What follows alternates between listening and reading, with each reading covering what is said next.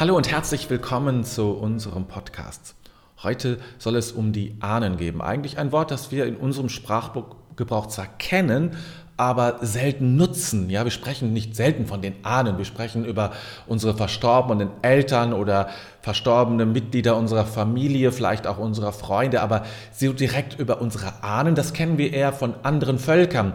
Naturvölkern zum Beispiel, die noch einen viel unmittelbareren Bezug haben zu ihren Ahnen und entsprechend auch Feste feiern und mit den Ahnen leben. Das ist bei uns alles irgendwie verloren gegangen, also zu einem großen Teil zumindest.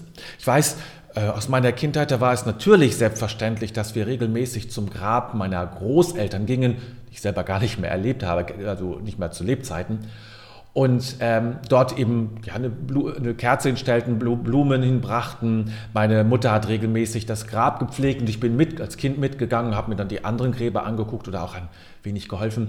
Das war irgendwie ein Teil unseres ja, jährlichen Rituals oder Rituale innerhalb eines Jahres. Das gehörte schon dazu.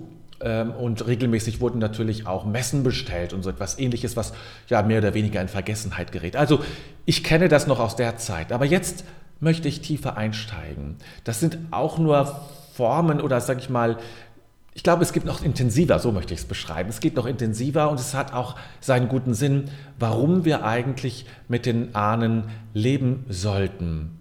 Aber dazu komme ich gleich. Ich möchte dir erst ein bisschen erzählen, wie ich es im Kloster erlebt hat, mit den Ahnen zu leben. Denn dort habe ich es zum ersten Mal wirklich intensiv erlebt. Es war auch der erste Ort oder ja, das erste Mal, dass ich einen Toten überhaupt gesehen habe. Das war vorher nicht, weil in, in meiner Kindheit und Jugendzeit ist in meiner näheren Familie niemand gestorben, sodass mich jemand hätte mitnehmen können zu einem, äh, ja, äh, zu einer Trauerhalle oder so. Ne? Also das äh, habe ich zum ersten Mal dort erlebt und das ganze Ritual, das ist ja ja, wie es im Kloster so ist, eben alles durchritualisiert und gerade im Bereich von Trauer spielen ja Rituale eine ganz zentrale Rolle. Also die Toten werden eben bei uns im Kloster offen aufgebahrt und das war für mich schon sehr eindrücklich, den ersten Toten zu sehen, weil das ja schon ein, eine andere Wahrnehmung eines Menschen ist, eines Körpers ist, als wenn da noch Leben drin ist, um es mal so zu sagen. Also der Tote wird eben abgeholt, dort, wo er dann gestorben ist, also entweder auf seinem Zimmer oder er wird dann abgeholt an der Pforte, wenn er vom Krankenhaus, wenn er dort gestorben ist, dann zurückkommt, im Sarg natürlich, und wird in Empfang genommen von der ganzen Gemeinschaft und dann in, den, in eine Trauerhalle geführt und überführt. Dort wird noch gesungen und man kann jederzeit eben zu dem Toten hingehen, ähm, für ihn beten, all diese Dinge tun eben, sich verneigen, wenn man will, Weihwasser besprengen, all das. Und dann äh, ist am Vorabend des, ähm, der Beerdigung ist dann die sogenannte Vigilfeier, also so ein längeres Gebet, wo der Sarg dann in die Kirche hineingetragen wird von den Brüdern. In der Mitte der Kirche steht dann der Sarg und dort wird dann eben für ihn gebetet oder wird eben dieses Trauerritual vollzogen, also diese alten Psalmen gesungen. Und auch der ganze nächste Tag ist eben morgens, mittags, abends eben davon geprägt, von diesen Psalmen und von dem Traueroffizium, sagt man, oder ähm, ja, Traueroffizium, glaube ich, das richtige Wort. Ähm, also Laudes, Mittagsgebet und Vesper sind eben davon geprägt, von, äh, dieser, von diesem Beerdigungstag. Das ist der Beerdigungstag selber natürlich, dem Gottesdienst, die Übertragung des Toten auf den Friedhof, die Verabschiedung.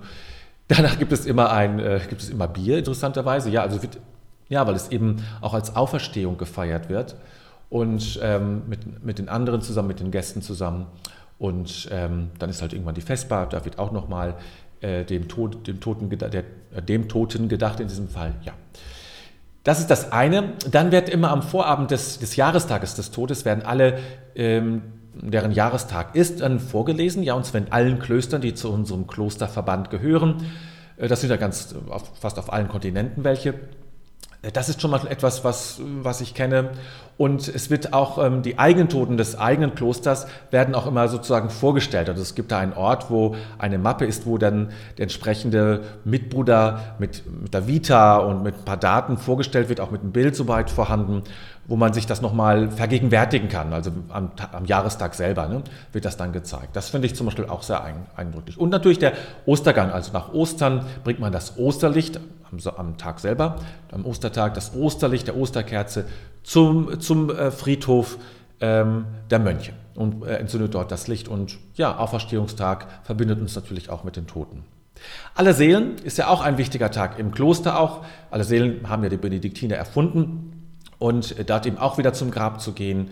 Dann, ich sprach eben schon von den Messintentionen, ja auch so ein Aspekt, äh, den wir haben in unserer Tradition, also nicht in der klösterlichen, auch natürlich, aber auch in, in der christlichen, in diesem Fall katholischen Tradition, ähm, zu einem Pfarrbüro zu gehen oder zu einem Priester zu gehen, zu sagen, bitte lies oder feiere für meinen verstorbenen Vater, Mutter oder wen auch immer eine Messe sozusagen. Ja, das ist auch eine Möglichkeit, die in unserer westlichen christlichen Tradition, in diesem Fall spezifisch auch in der katholischen Tradition möglich ist. So, das gibt es alles, so habe ich das kennengelernt. Ich habe dann aber gerade durch die Familienaufstellung, ich habe da eine Ausbildung gemacht in der Familienaufstellung vor vielen Jahren, habe ich auch gemerkt, ähm, da steckt noch mehr hinter, wenn man so will. Ja, es ist mehr als nur das.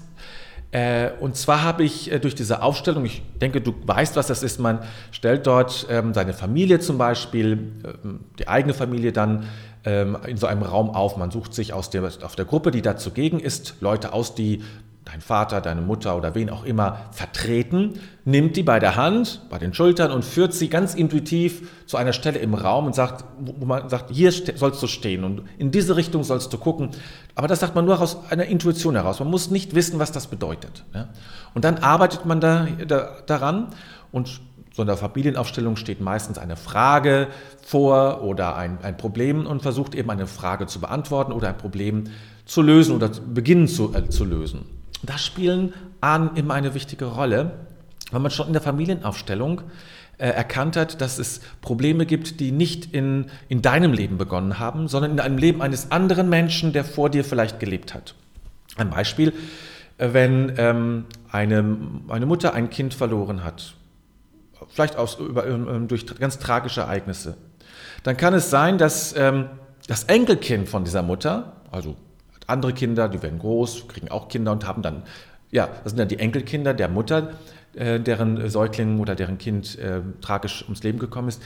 Eines der Enkelkinder kann Probleme bekommen und dieses Problem kann im Zusammenhang mit der Oma sein. Es kann sein, dass die Oma nie kennengelernt hat, weil sie, wie bei mir zum Beispiel, alle Großeltern sind bei mir vor meiner Geburt gestorben, dass da auch der Fall war. Und trotzdem wirkt das nach. Es gibt eben diese Ebene, dass das ähm, weiter und tiefer wirkt. Doch ist doch ein ganz spannender Aspekt. Ja? Wie kann das sein? Ne? In der Familienaufstellung gilt, dass Verstorbene immer auch mit Teil des Systems sind, Teil des Familiensystems immer mitzählen muss. Gerade ähm, wenn es ähm, zum Beispiel um Geschwister geht, ja, wenn ich jetzt noch ein Geschwisterteil hätte, das gestorben ist, dann müsste, könnte ich sagen, ich habe sieben. Ich habe, also wir sind sieben, ich habe sechs Geschwister. Jetzt habe ich fünf, dann hätte ich sechs. Und die wenn man es nicht mitzählt, hat das auch wiederum eine Wirkung auf alle. Ja? Und Tote können eben mit einbezogen werden, wenn es um Lösungen geht, wenn es um Fragen geht.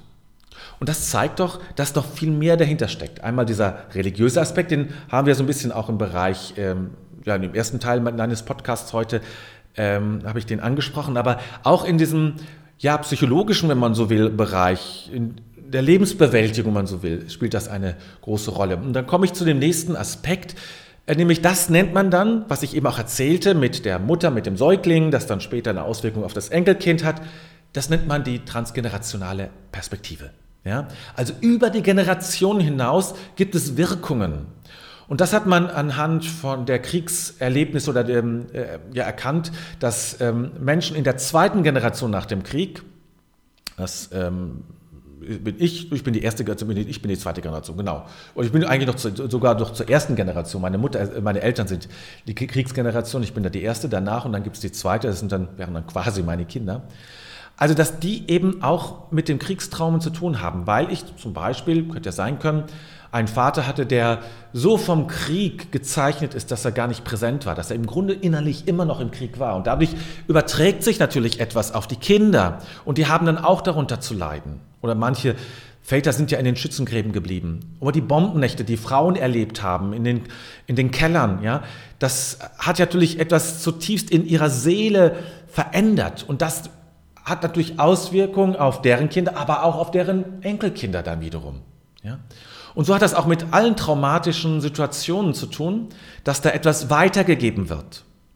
Und so sind wir, wir sind verbunden mit unseren Ahnen, ob wir es wollen oder nicht. Es ist ein Teil unseres Lebens, verbunden zu sein. Und wenn wir darauf nicht eingehen, dann können wir manche Themen vielleicht gar nicht, ja nicht nur nicht verstehen, sondern wir können sie auch gar nicht lösen. Also ist es eben sehr wichtig, mit den Ahnen zu leben, weil das eben die Voraussetzung ist, in unserem Leben wirklich anzukommen und manche Fragen überhaupt erst anzugehen. Ja, das ist eben sehr zentral. Und das wollte ich eben nochmal so deutlich machen äh, an, äh, äh, an diesen äh, Aspekten. Ne? Also wirklich mit den Ahnen zu leben. Und ich möchte dir jetzt ein paar Beispiele sagen, wie ich es eigentlich gemacht habe und mache zum Teil, ja. Wie, wie es für mich wichtig ist und welche Aspekte ich gemacht habe. Jetzt gar nicht so sehr in diesem therapeutischen Sinne, aber wie ich in meinem Leben immer wieder mich auf meine Ahnen bezogen habe und wie ich mir das vorstellen kann, dass es vielleicht auch für dich ganz interessant ist. Also, ich habe das, damit hat es für mich so ein bisschen angefangen. Während der Ausbildung in Familienaufstellung beschäftigt man sich viel mit den Eltern. Das liegt einfach in der Natur der Sache. Ähm, und ich habe dann irgendwann mal ähm, eine Zeit lang das, ähm, ein Bild, ein Foto meiner Eltern aufgestellt. Und meine, meine Eltern haben sich, als sie dann ja, alt waren, ganz bewusst ein Bild von sich machen lassen für ihre Kinder, damit, sie, damit die Kinder ein Bild von ihnen haben, wenn sie mal gestorben sind. Das hat mich sehr berührt damals. Ne? Äh, das war wie so ein, meine Eltern haben danach noch ein paar Jahre gelebt, aber es war wie so ein kleiner erster Abschied. Und ich habe dieses Bild aufgestellt in meinem Zimmer und habe mich dann jeden Morgen davor verneigt. Das ist eine typische Sache von der Familienaufstellung, ja. Sich vor denen zu verneigen, die vorher gelebt haben, ist äh, denen Achtung zu geben. Ich habe auch viel Stress mit meinen Eltern gehabt und Schwierigkeiten, überhaupt keine Frage. Und das musst du auch nicht so machen. Aber wenn es dir möglich ist, dich vor deinen Eltern zu verneigen, und es geht nicht darum, damit alles zu akzeptieren, was sie falsch gemacht haben. Es geht lediglich darum, sich vor denen zu verneigen, die dir das Leben geschenkt haben. Und egal, was deine Eltern gesagt und getan haben, das haben deine Eltern allemal getan, sonst würdest du nicht leben. Und vor diesem Aspekt zumindest und vor vielen anderen Aspekten, die ich, für die ich auch dankbar bin, habe ich mich verneigt. Und es gehört zu der Überzeugung der Familienaufstellung, dass diese Verneigung, wenn sie echt ist und wenn ich sie wirklich vollziehen kann, dich stärken wird. Und das habe ich auch so erlebt. Die Verneigung vor denen, die vorher waren, stärkt dich.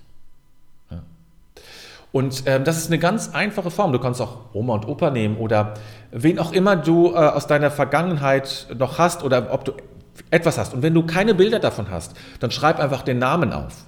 Und leg diese Karte mit dem Namen irgendwo hin. Vielleicht irgendeine verschollene Tante oder ähm, irgendein anderes ähm, äh, anderer Teil deiner Familie, von, äh, von denen es kein Foto gibt oder nicht mehr gibt oder du hast eben keins. Ja, dann ist egal. Dann schreib den Namen auf, den du hast von mir ist auch nur verschollene Tante.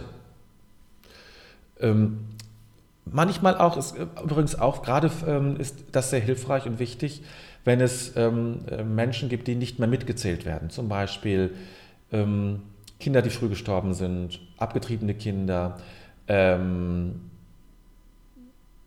Ausgewanderte oder etwas ähnliches, ja, die man nicht so mitzählt. Die, die haben erst recht äh, eine Verneigung verdient. Und das wird etwas in, in Bewegung setzen bei dir. Und es wird dich stärken.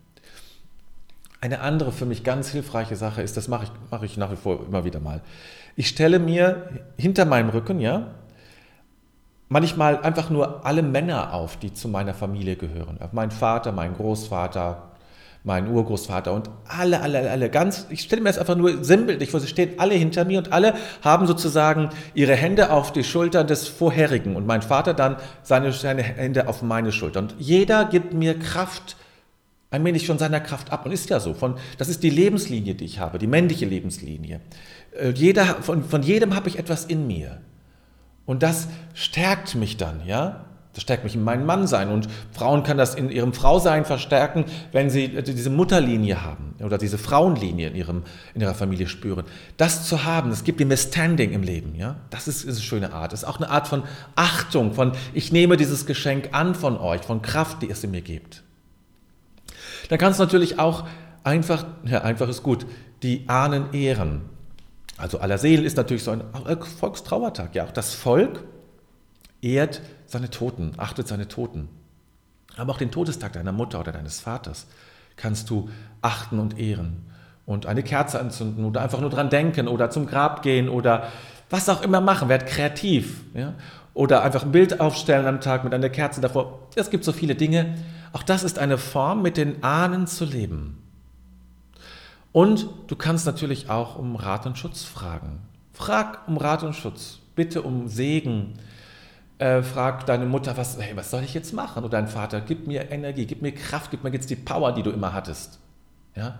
Oder mein Vater hatte immer so eine, ja, so eine ruhige, klare Art und ähm, ja, ich habe vieles von ihm ähm, und manchmal denke ich, ja, Papa, komm, schick mir noch mehr davon.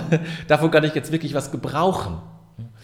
So, das ist, das ist eine Art, mit den Ahnen zu leben und diese Art stärkt dich. Es macht dich auch ganzer, ja, weil du nicht nur sozusagen nach vorne hin lebst, sondern du nimmst auch die Kraft, die, im, ähm, die hinter dir liegt, sozusagen mit. Ja, die Ziele geben Kraft, Visionen geben Kraft, aber nicht nur Ziele und Visionen geben Kraft, weil sie, mir, weil sie mir eine Ausrichtung geben, nach vorne hin, sondern auch das, was hinter uns liegt. Also gerade die Menschen, die geben uns Kraft. Auch unsere Lebensgeschichte kann uns Kraft geben, wenn ich damit in Verbundenheit bin, in Verbindung bleibe.